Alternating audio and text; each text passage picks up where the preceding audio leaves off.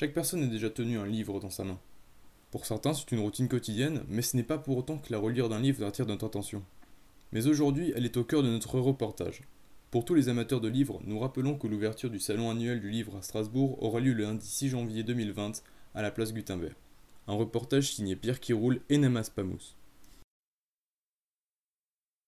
À l'occasion du 25e salon du livre, qui se tiendra à Strasbourg d'ici plusieurs semaines, nous avons décidé d'interroger quelques clients d'une boutique afin de leur poser des questions sur la reliure.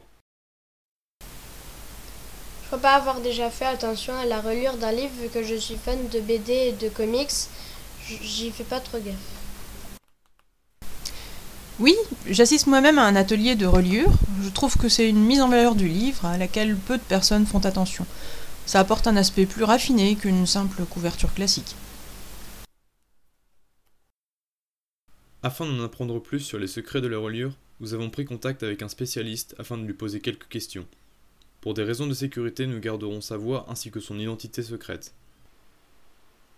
La reliure est une étape importante de la conception du livre. Elle a un impact sur sa fluidité de lecture et sur le visuel du livre. Ce n'est pas juste un ajout vulgaire de papier et de fil. Alors bien évidemment, il existe différents types de reliures tels que le dos carré collé, utilisé pour les livres, ou une reliure point métallique, utilisée surtout pour de petites brochures rapides à mettre en place. Chaque reliure une fonction différente et une esthétique différente pour chaque situation. Un grand merci à nos deux reporters et aux spécialistes pour cette part de culture générale. Nous vous remercions aussi, chers auditeurs, et nous vous retrouverons demain pour plus d'informations.